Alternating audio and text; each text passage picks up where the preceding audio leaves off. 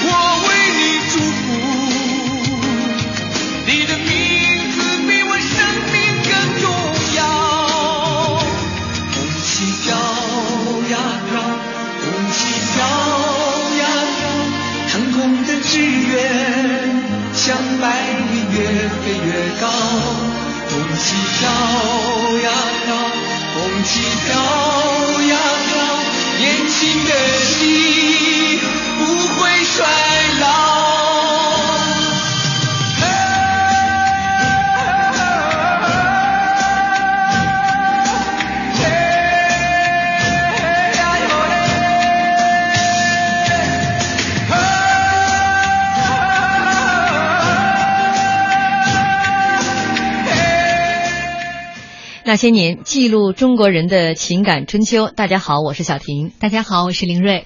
一九四九年，新中国成立，此后的历次国庆典礼都成为国之盛事，全民同庆。钱四杰作为毛主席的专职摄影师，不止一次的登上天安门城楼拍摄报道国庆典礼。今天我们所看到的很多经典的历史镜头，都出自他之手。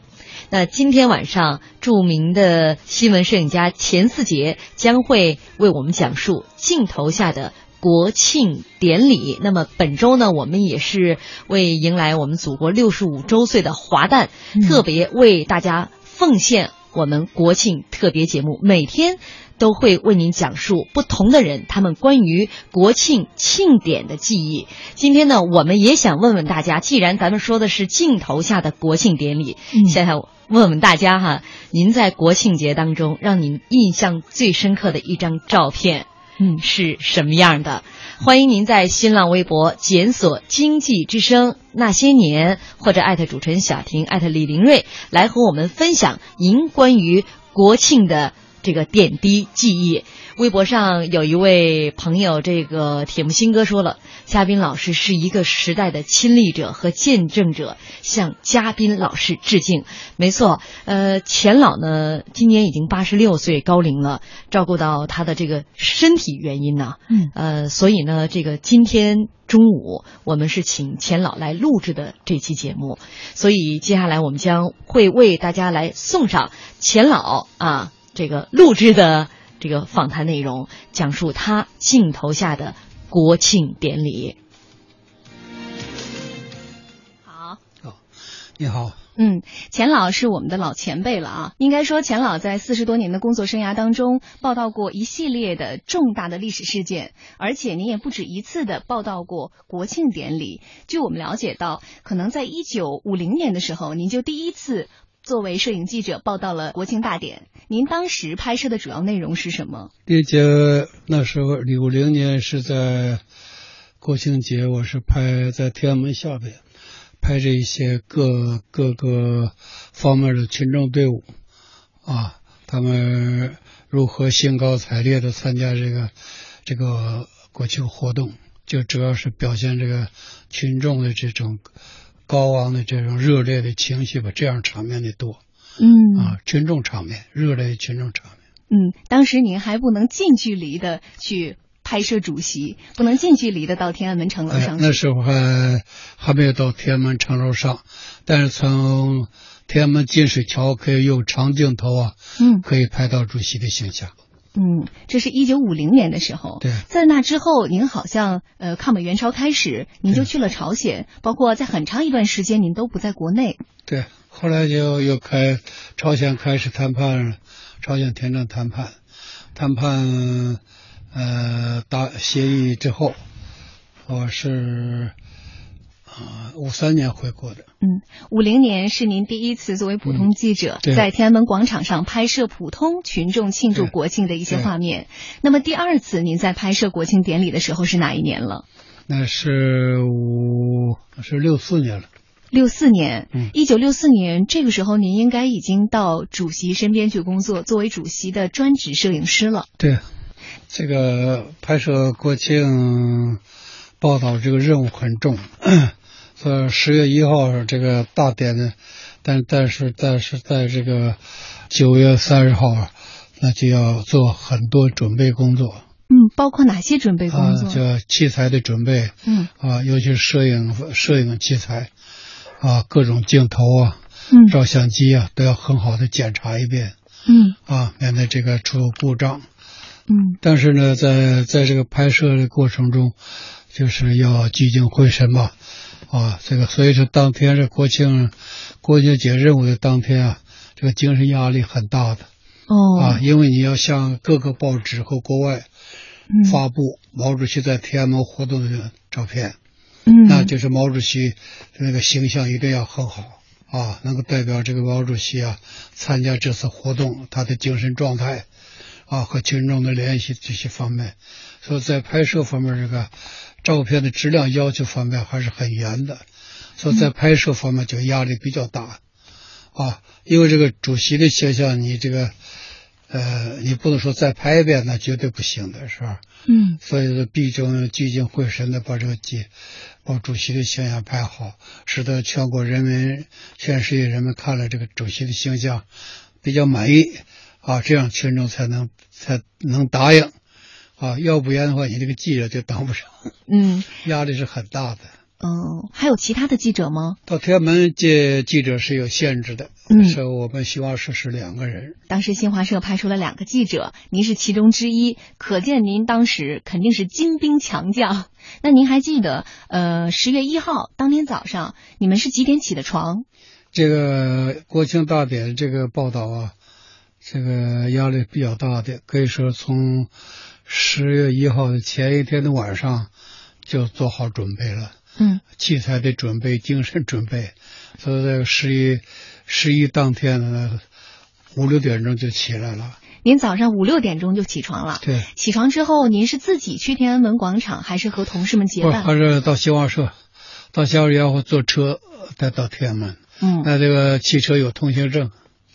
因为我那时候我我我住在这个金禧宾馆那块儿，所以我是骑自行车到社里头。嗯，到社以后我们有有专有去天安门的这个专车。嗯，当时要带几个相机？带一个够吗？三个相机吧。三个相机？为什么要那么多？嗯，因为这个怕照相机出故障。嗯。啊，所以呃一般都是带上三个相机。那这三个相机在功能上会有区别吗？那主要用两个啊，一个是做备用，那一个一三五的，一个一二零的，就是底片大小不一样啊。一三五的，就是徕卡片，就像电影片那个比较小嗯，一二零就方的，那比较大。那个一二零呢，就是接像大一些，大家放大照片的时候比较效果好。据我所知，当时黑白照相机和彩色照相机好像还不能在同一个照相机上面实现。这样就是呃，照相那个彩色照相机，你必须一一个机器，黑白是一个机器。哦，黑白的是一个一三五的，一个一二零的，嗯，呃，彩色的是一二零的，三个照相机。红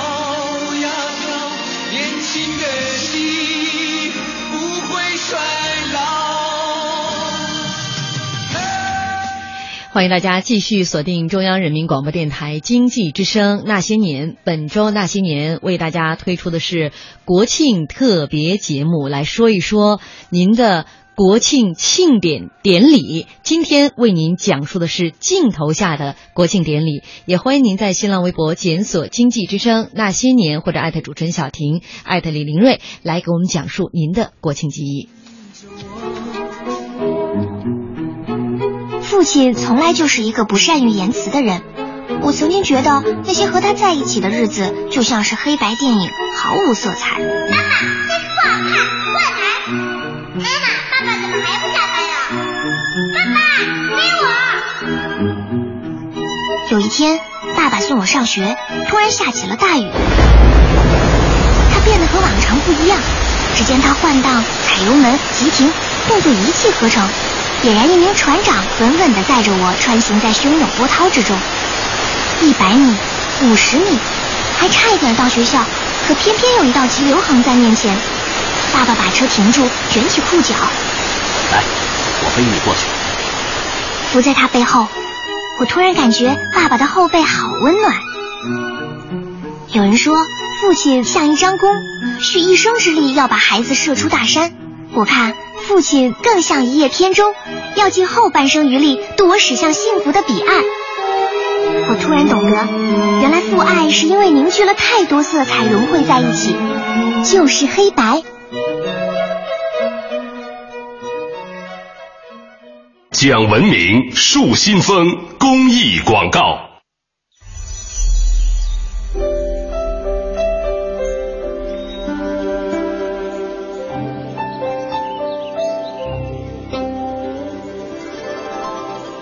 聆听生命的光荣。中央人民广播电台经济之声。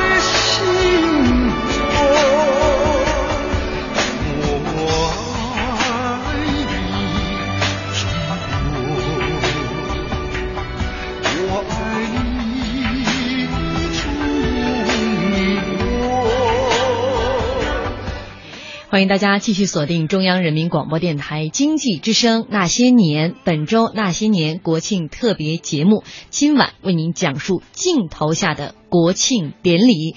也欢迎您在新浪微博检索“经济之声那些年”或者艾特主持人小婷艾特李林瑞来讲一讲哈，关于这个国庆节当中有哪些镜头让您一直难忘，都欢迎您在微博上来和我们共同的沟通。木木的爱情说，好像大声呐喊国歌才是我们童年对于国庆的记忆。那今天我们节目当中请到的是著名的摄影家钱四杰老师，来为大家讲述镜头下的国庆典礼。因为钱老一九五零年就开始拍摄国庆庆典了。接下来我们继续来听钱老讲述他的记忆。当时的照相技术，闪光灯和相机应该是已经实现一体化了的，是吗？对，还是联动的。现在这样，我是经过了三个阶段。对，最早是用镁光粉照相，这个后来闪光灯泡就不一样了。闪光灯泡就还有就是就是它跟这个机器是联动的了。嗯，啊，这样就一按快门，灯泡它就亮。从闪光粉到闪光灯泡，到闪光灯泡以后有闪光灯联联动了，这就三个阶段。三个阶段，嗯到六四年您拍摄国庆大典的时候，已经进入第三个阶段了。对对。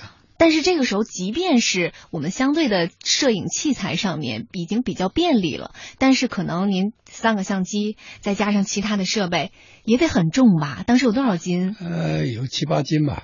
七八斤。嗯。从早上五点多钟出门开始就背着。主要那个闪光灯那个电瓶重。哦。电瓶就有五五四五斤。闪光灯还要配一个电瓶。啊，还有配一个电瓶。那电瓶有多大？电瓶有有这么大吧。到这儿吧。哦，差不多就像一张 A4 纸那么大，这么这么大的书包一样。那您从早晨五点钟出门，就要背着这将近小十斤的东西，先去社里报道，再坐上社里统一的大巴，然后再到天安门广场。您到天安门广场的时候，大概是上午几点钟？我一般八八九点钟就到了。到那么早是为了踩点儿吗？哎，也是选角度啊，选角度到顶上熟悉熟悉环境，然后再看看那个。那个名单谁在哪儿，谁在哪儿？然后你拍的时候就就就不要再去现找了，就知道张三李四就在哪边站，我就不比就比较清楚了。嗯，就看看有什么变化没有嘛？看看前面他们那个栏杆的距离有变化没有？必须要熟悉一下。这个会直接影响到你们的拍摄吗？因为栏杆是有影响。嗯，所以这中南海警卫局他要考虑我们的工作，还还是这个。呃，就是宽窄的距离还是合适的，哦，啊，也根据我们拍摄的要求，这个中央警卫局啊，他为了首长的安全，也为了记者的安全吧，就比较方便了。以前你比如我们主席，呃，离着天安门那个楼比较近，我我们拍照的时候，就是天安门，我们要这个屁股要坐在这儿，嗯，屁股坐到等城墙上了。在要不然拉不开，在这个时候就总理就总理有的时候就拽着我们衣襟儿，怕我们掉下去啊。陈毅总理什么都拽过，说小心小心啊！我这拍给拍照片，这是这是总理拽我拍主席，总理就拽着我。嗯啊，后来呢，后来呢，我们就是根据要求吧，就把这个顶顶上那个改造了一下，这个栏杆和手掌的距离拉开了一些。啊，就是记者这个往天安门靠的时候，有个栏杆截住了。嗯。啊，这样拉开，这给记者就方便了，以后就改进了。嗯。比较安全了。嗯。以前时候考虑不周吧，所以没考虑到这个摄影工作的这个方便吧，所以那个主主席站的比较往前，城前就把我们挤到城墙上去了。哦。就这样，我们有时候拍照，屁股都坐到城墙外头去了。嗯。又是一只脚那么勾着，主席总理拽着。后来就改进了，往后退了。这个也很高难度的动作，而且危险系数也很高。那大节日从天安门吊起一个人，那就 那就影响就相当坏了。到后来就改进了。嗯，所以今天我们再看您当年拍摄的那些照片，拍摄领导人的角度并不是完全的侧面，通常都是四十五度。所以这些照片可能都是您脚勾着栏杆，身体向后侧着拍出来的这么一张照片。对，那时候领导对这个天安门上的这领导的形象，这个要求比较严的啊。嗯。所以说，这个记者拍摄的时候，也说一定要把领导这个形象拍好。嗯，在这个中间，就是要靠你记者主动观察，你来选择角度，啊，机动灵活来抓这个一刹那。你要这个看好了，就赶紧抓紧拍。嗯，啊，这样你拍的你拍的照片回去，编辑学发稿就比较有选择了。呃，记者在前面这个拍照的时候，可以说就是注意观察，全神贯注啊，啊，这样才能才能拍摄好的照片。嗯，呃，您拍摄了这么多次的国庆大典，您印象最深刻的是哪一年的国庆大典？印象最深刻就是那年那个，呃，十一总主席晚上光烟火晚会，六六年十六六年十一十十一国庆节晚会吧，啊，我就看到这个下边群众情绪很高，呃，全天安门广场开始都坐满了。主席在天安门上，这个主席考虑到这个晚上看不清楚，下边看毛主席万岁，毛主席看群众也不清，群众看毛主席也不也不清。后来毛主席就主动从天安门就走下来了。嗯，他也他从天安门往回离开天安门往下走，说这呃天安门上的其他领导头都不知道怎么回事，那么主席扭头走了。嗯，所以就跟着大家啊，原来走主席从那个。从从从天安门上走下来了，嗯，走下来又从天安门那个，嗯，中间那个天安门那个门洞，嗯，出来以后直接就奔金水桥，哦，金水桥就天安门外头那个桥，嗯，后来主席到这儿给招手，哦，啊，招手以后就主席很高兴，就席地而坐，就坐到这个金水桥上。就本来警卫员还要去给他搬椅子，他不要，群众就更高兴了。嗯。啊，毛主席席地而坐，跟群众坐在一起了，等于啊，所以那个那个群众都非常感动。所以我拍的那个金水桥，那个第二天报纸都用了。嗯，主席席席地而坐，嗯，跟群众共同观赏呃节日烟火，观赏节日烟火。哦，啊，咱那天毛主席也是特别高兴。嗯，啊，跟群里群众坐在一起了，等于。嗯，确实是。本来群众可能只能远距离的隔着金水桥看到天安门城楼上的主席，嗯、但是主席一下走下来了，离我们更近了。但其实对您的工作来讲，更是一个考验。对，这个毛主席，这个到金水桥这里，呃，坐在天安门，呃，金水桥给群众一起观赏烟火。这个毛主席自己心里也非常高兴，非常感动。嗯，这个群众距离拉得更近了。嗯，所以那天天安门那个群众是特别特别特别高兴。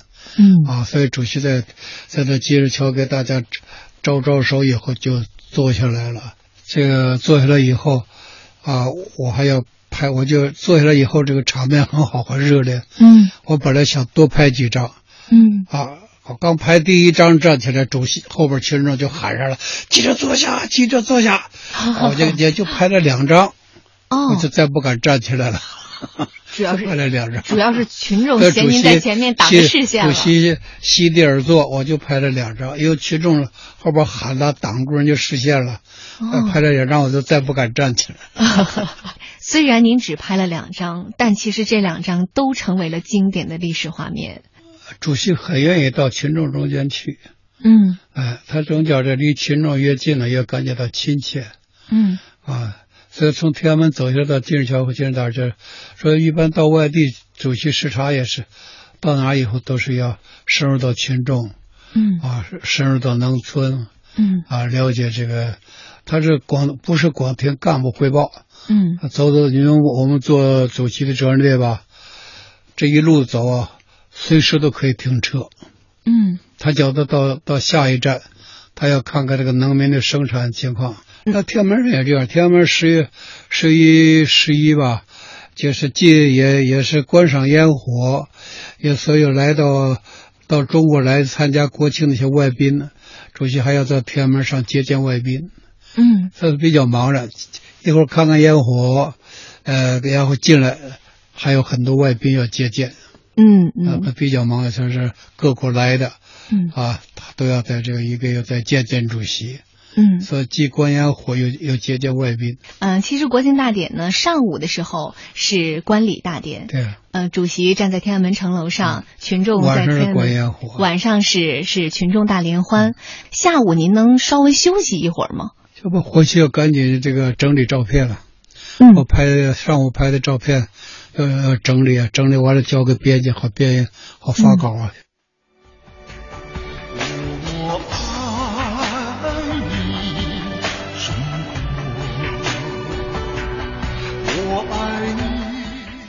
听出来了吧？那个时候的摄影师真是太不容易了。早晨凌晨五点多，关键是要背着那么沉的这个家伙事儿哈。对，两个挂在胸前的照相机，还有一个挂在肩上要备用。嗯，呃，全民鼓掌叫好，说嘉宾拍照这这个太是技术了，这什么词儿啊？啊，就是夸这个钱老的技术好，因为微博上我们就放了一些钱老拍摄的这个照片，还有大祥云问我们最后一张是那些年自己拍的吗？镜头不错呀。您不知道吗？我们这个都是手机美图秀秀。好，这里是中央台经济之声正在为您直播的《那些年》，本周《那些年》国庆特别节目，今晚为您讲述镜头下的国庆典礼。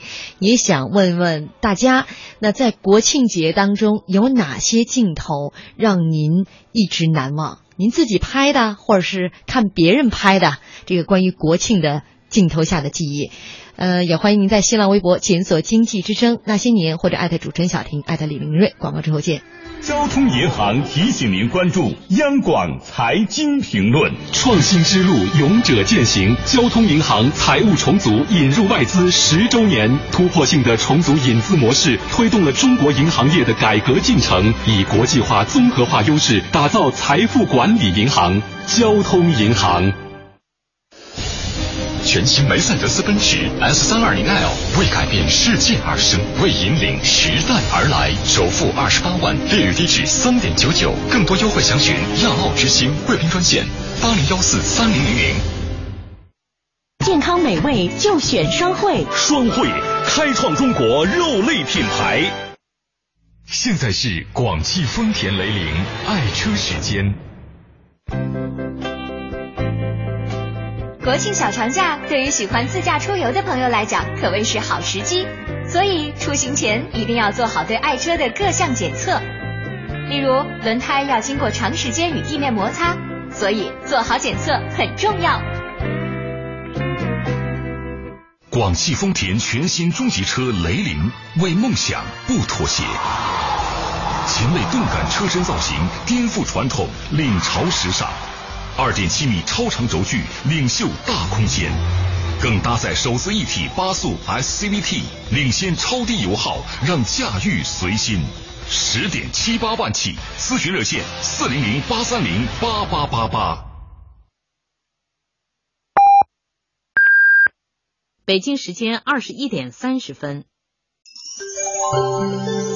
报时中国经济，我是泰康人寿陈东升。中国虽然已经成为世界第二大经济体，但是我们单位 GDP 消耗能量是日本的七倍，美国的六倍。所以转换发展思维，关注环境资源的绩效，才能够实现我们中华民族真正的可持续发展。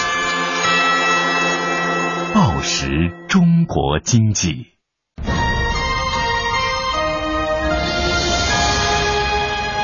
经济之声。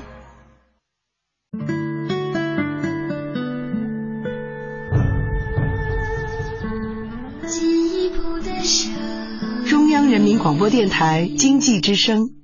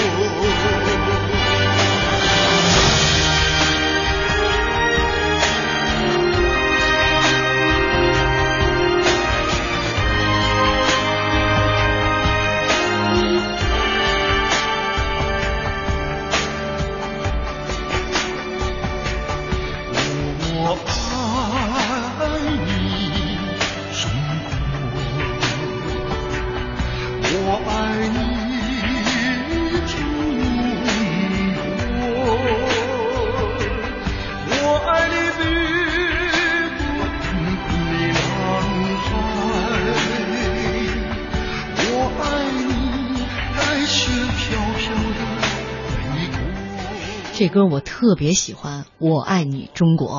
呃，这里是中央人民广播电台经济之声《那些年》本周《那些年》国庆特别节目，今晚为您讲述镜头下的国庆典礼。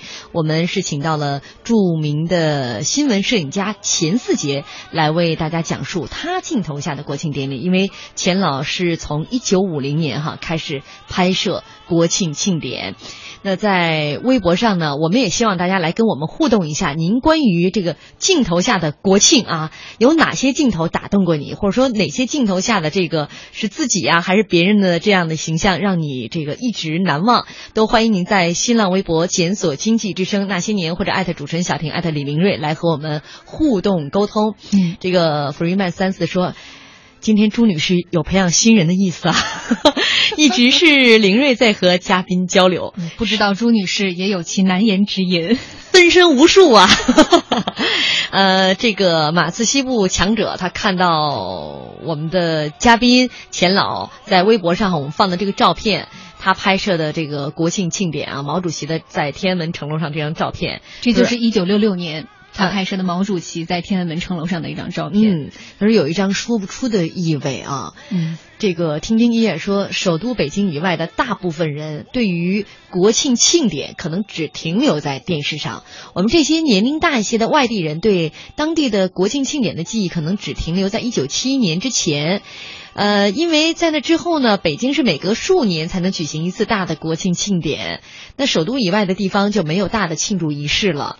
那其实我是觉得没有必要非要到天安门广场上这个走这个方阵呢，或者看这个庆典啊，才能是这个好像关于国庆庆典的这个记忆。大家关于国庆节的这个记忆啊，我就说，因为那个时候国庆节是放假嘛，而且显然国庆节要比什么五一啊、假长这个元旦呢这个节日来的更加隆重。嗯，所以放假我们小的时候都是一周上六天，休息一天。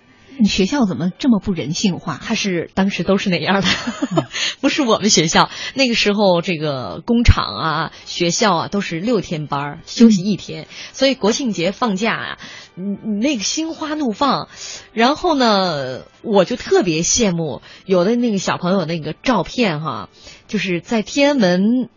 广场上，哎呦，就是雄赳赳、气昂昂的那种照片。因为我小时候也没有机会来北京，所以你那个照片就是就是让我就特别的向往。上大学的时候，你是不是去圆梦了？我爸我妈都去圆梦了，我没圆上。我也抛砖引玉一下啊，就说到大家关于国庆节这个画面的记忆。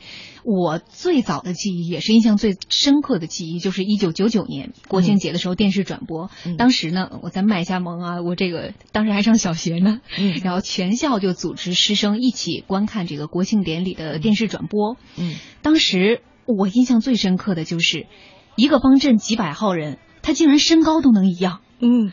我就觉得，就算是咱中国地大物博、人口众多、基数大，找出几百个都是一米八三的，这也不是很容易。后来我跟朋友交流，朋友说：“哎，你实在是太幼稚了，你不知道有一种高科技叫内增高吗？” 但是我是觉得，就像看他们这个阅兵的时候，我就特别喜欢，尤其我经常看，嗯，那个八四年的那一版，嗯，就是那个枪的那个枪托那个声音，啪。然后剪的那个画面，嗯，你觉得美极了。每次看完你都心潮澎湃。哎，很多人都觉得八四年是最让人激动不已的一年，嗯，因为那一年有很多新的装备。没错。但是我们今天微博上向全民鼓掌叫好，说第一次这个国庆，毛主席庄严的宣誓新中国成立，我觉得那个最振奋人心了。呃，这个说到这儿，我还真找到了一小段这个一九四九年哈，我一个纪录片。呃，当中的这样一段，我们一起来听一听。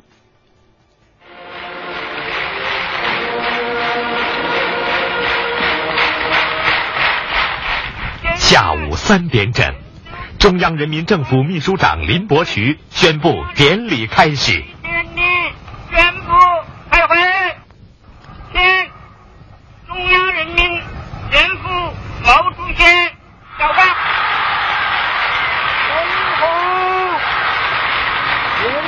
生活会，中央人民政府今天等你们。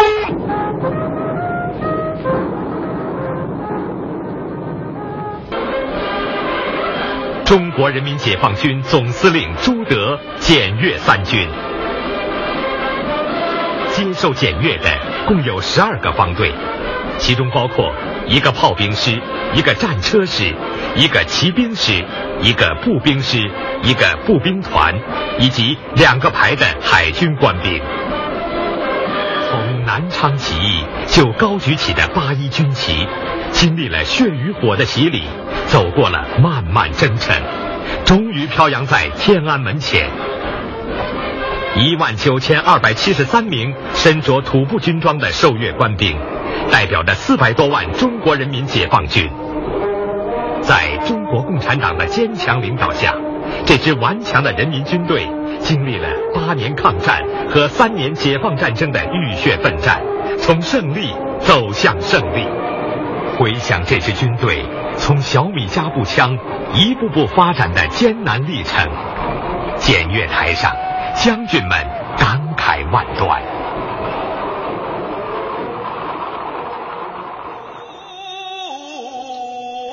怎么样？又找到点感觉了没有？历史的记忆。嗯，那接下来我们继续来听钱老讲述他镜头下的国庆庆典记忆。现在的很多新闻记者，我们都存在一个需要抢时效，第一时间把照片发出去。在您那会儿也有抢发这一说吗？也是这样，也是抢第一时间把照片抛出去。嗯，所以在天安门有时候就是，呃，为了抢时间吧，嗯、我在天安门主席活动，我拍三两个胶卷，我就用一个黑口袋，嗯，装上，从天安门扔下去，下边有人接，接完了以后，哦、赶紧就回到是新华社摄影部就冲洗，冲洗完就向各个报刊发稿。要从天安门我还没城上，还在天安门工作了，那。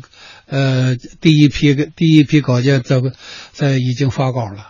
嗯，要在这就天安门就扔，我们弄个黑口袋，拍个三卷两卷就扔一次，这天安门扔下去，下边有人接，嗯、接就赶紧送走，要最多扔扔两次吧。要用这么原始的方法去抢发稿。啊、对，嗯，那像第一批送出去的这个胶底片胶卷，大概是几点钟？大概就十点半吧。半个小时就得扔一批哦。国庆大典刚开始半个多小时，您就要扔一批。对。那这个是您跟您的同事已经提前商量好了，我们在哪一个地点接头？那都都都安排好了，嗯、接的人就在天安门城楼下等着。这这是天安门吧？嗯。在这他就在这个角等着。他可能在东北角或者西北角。哎，这是中间。嗯。我就在这给他扔一下去，他就赶紧送回去。嗯、呃，本来您是站在城楼的正中间嘛，对、啊，您是也要绕到城楼的角上去。嗯，那那一位同事他是从大典开始之前就一直在那守着吗？开大典开始以前他就到了，嗯，那就他必须在天安门视线在那等着，嗯，啊，我有半个小时吧，就扔给扔第一次就扔给他了，哦，啊、第一次就送回去。国庆大典还没有结束，第一张照片就已经发出去了。啊、嗯，那像您整个这个十，比如说十一。这一天，十月一号这一天下来，您刚才说您可能会带十几卷胶卷，您最后能大概拍几卷？那个就就看当时情况。嗯。啊，主席这个情绪好，嗯，我就多拍一些。嗯。啊，还有其他领导的。嗯。啊，反正在那个时间就尽量抓拍吧。嗯。呃，就能能你你认为你认为要拍的，你就放放开，你就去拍。嗯。啊，拍反正你自己也有选择嘛。嗯啊，你有哪些这个领导形象好的，啊，可以说明问题的，这个我就尽量拍，拍以后及时赶紧送回去。嗯，叫编辑在选择。嗯，编辑在选择的时候有什么标准吗？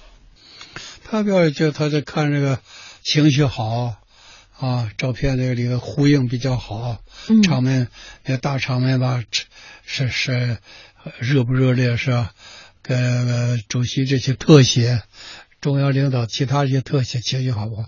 那就靠编辑去编辑水平吧，他自己去选择了。这样，我们照片有这个有几种选择，一个是发稿，嗯，发稿就是呃当天发稿，你比如你不能都发那么多吧，嗯，发稿数量一定要保证，然后还有留资，嗯啊，要留资，你比如说也也留多少啊？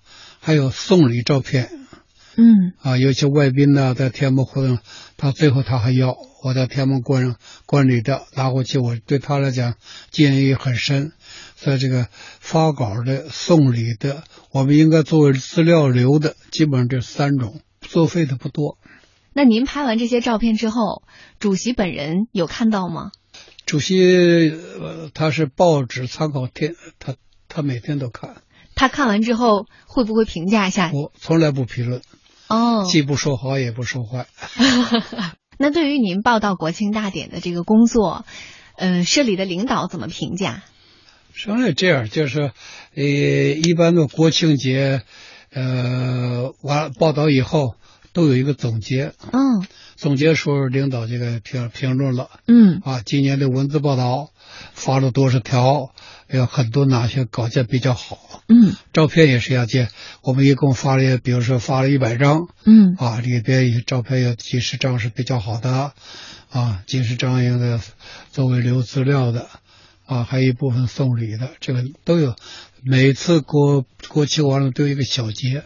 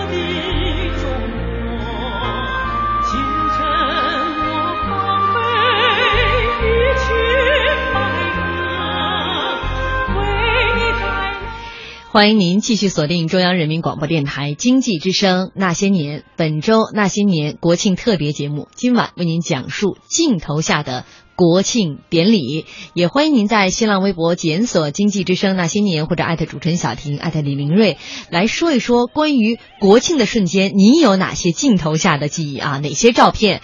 哪些照片当中的人物给你留下了深刻的印象？来看一看，那年那人儿说：“哎呀，这些年国庆结婚的太多了。”那你看的都是婚纱照是吧？每年的国庆节假期，车队、鞭炮、民政局门前的领证长队，我就想，这十一民政局还上班吗？还能领证吗？那他要考虑到广大人民群众这个迫切的跟祖国这个生日同一天结婚的愿望，加班儿。真的吗？我懵了。这个必须给大家确切的信息啊！万一有人听了你这个今年十一想去领证，吃了闭门羹，你说找你索赔。呃，他就说啊，就说这个这些都是必须上演的保留节目。若干年后要是做个调查，你们这个金婚银婚。纪念日刷了一下，能举起多少双手啊？如雷般的欢呼，十一呀！呃，木木的爱情说：“哎呦，这些歌竟然跟着都唱起来了，热血沸腾。”雾雨山涧说了，满满的正能量啊！我对祖国有说不出的深沉的爱。钱老的很多照片，我在正值神州呃有事时看过，就是。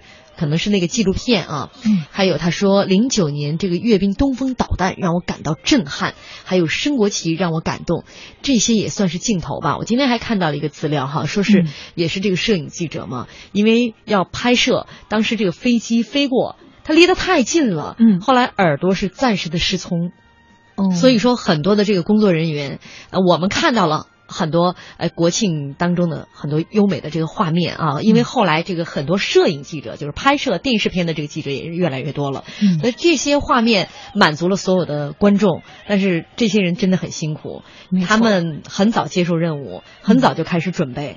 那我们这个国庆是放假。甚至小的时候，好不容易有那么一天假期，我们都欢呼雀跃的时候，他们是最忙碌的时候。嗯，正是正是他们这样的付出，才给我们留下了一个又一个记录那些精彩瞬间的纪录片。我们应该感谢他们。嗯，好，接下来我们继续来听钱老来讲述他这个镜头下的国庆庆典记忆。国庆大典其实一直也被视为是向国内外展示中国的一个窗口。您参加过这么多次的国庆典礼，每一次都会有不一样的感受吗？呃，因为这个我们国家吧，啊，我们国家正在处这个发展阶段嘛，嗯。所以每年我都感觉就是，呃，都有所不同。嗯。啊，都有所进步。嗯。啊，所以每年呢，我们这个照片的要求啊，呃，也是根据形势的需要啊，所发照片啊，这个呃，每年是内容也有所不同。啊，所以这个一般这个报刊呢，也报刊的要求啊，也是逐步提高。嗯啊，他向新华社要求要些什么图片，在这个中间，呃，新华社也要根据各个报刊的要求啊，给记者分配工作。作为亲历者，您能够通过镜头感受到这个国家在发生变化吗？你这个报道嘛，这个对一些问题的这个观察嘛，感觉就是也是，呃，对自己也是一个提高。啊，所以这个每次这个报每次报道都感到每人都有要求不一样，啊，所以照片的质量的提高，呃，报道内容的提高，啊，这个记者也都要考虑的。但是我们每每年这个就是国庆国拿个拿国庆节这个我也做个例子，就是国国庆节之前，社领导啊就提出一系列要求。啊，要求各个部门做好报道计划，啊，这个摄影记者也要做报道计划，嗯，啊，做就然后就按照报道摄影进行，然后再到现场，你得机动灵活。呃，您是哪年从社里退休的？我退休是七六年，一九七六年。从那之后，是不是您在观看国庆典礼，大部分都是通过电视转播？或者广播转播，那那个时候您在作为一个普通观众，您在观看国庆典礼的时候，会跟您作为一名摄影记者的时候有不一样的感觉吗？是这样，这个呃，每年这个这个节日的时候，我是都必定看的，看着有时候就是觉得这个现在这个年年轻这一代吧，好像他们拍的东西有所提高，我就感觉到他们的进步很快。嗯，所以作为一个老摄影记者，跟这个新生力量的起来，我非常高兴。所以他们拍的很多优秀作品啊，拍了很多优秀作品，嗯，所以我非常高兴。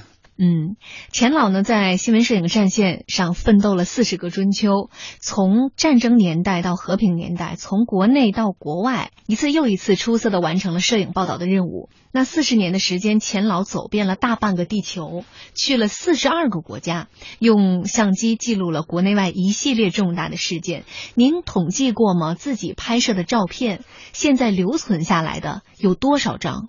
呃，我是这个从事摄影工作几十年吧，估计恐怕一万张，嗯，一两万张有，一两万张，嗯，可能您这个数字还是比较保守的，是吧？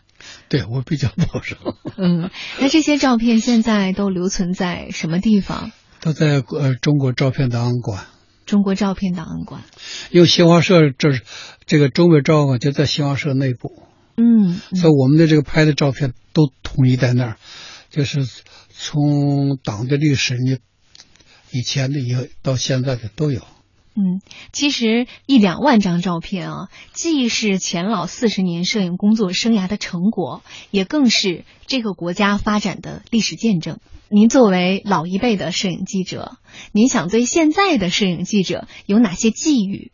我现在回想起来吧，就这个摄影记这个这个工作岗位啊，我感觉非常光荣的，嗯，任务是非常重的，啊，因为我们感觉我们这个呃摄影工作是一个历史的记录者，啊，所以这件就是我们记录的历史来给给后代，啊，给国家就是非常留下一些宝贵的资料，啊，所以这一点非常重要。所以作为这个一个年轻的摄影记者，一定要把自己这个神圣的这个光荣职务啊，不要把它小看了。还有还有一个我一个摄影的很简单，不是。啊，通过你的镜头，把国家的重要的历史的这个事件、历史记录下来，留给后代，留给历史。我讲这是非常一个光荣的任务。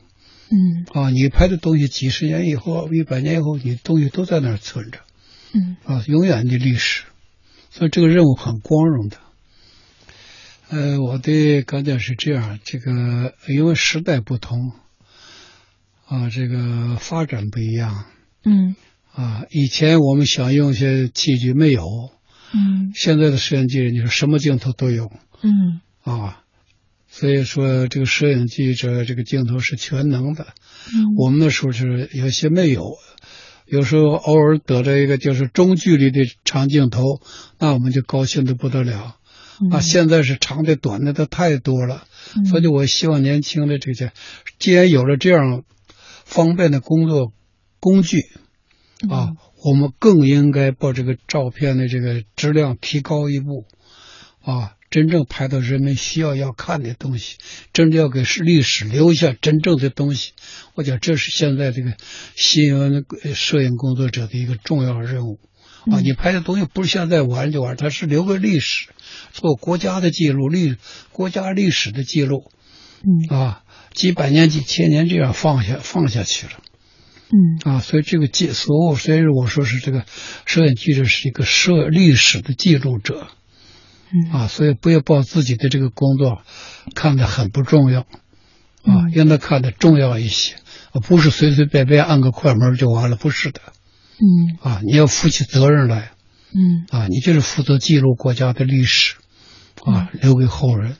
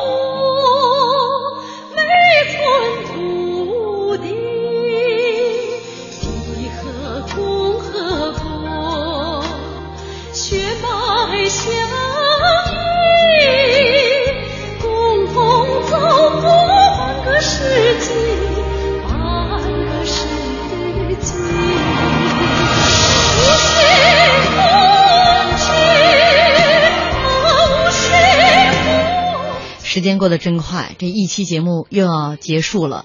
这个，呃，快乐的物语说，你们说的我都想去北京，欢迎北京，欢迎所有人。嗯，还有这个，还有朋友哈、在在说什么？哎，我怎么看不到了啊？我们先说刚才纠结的那个问题，那年那人给我们回答了，说：“好吧，我错了，民政局国庆节不上班。呃，最后吧，来看浩浩乎平沙无垠的留言了啊。他说，国庆典礼的镜头无一不在提示观者，有一种自豪叫做国旗飘飘，有一种支撑叫做国富民强，有一种威武叫做英姿飒爽，有一种憧憬叫做“国运昌隆”。感谢留下珍贵片刻的摄影记者们，愿记忆中的那一抹红，那一片欢腾，化作一份鼓舞，一份祝福，相伴祖国永生。非常感谢大家收听我们本期的节目，明天我们继续特别节目，再见，明天再见。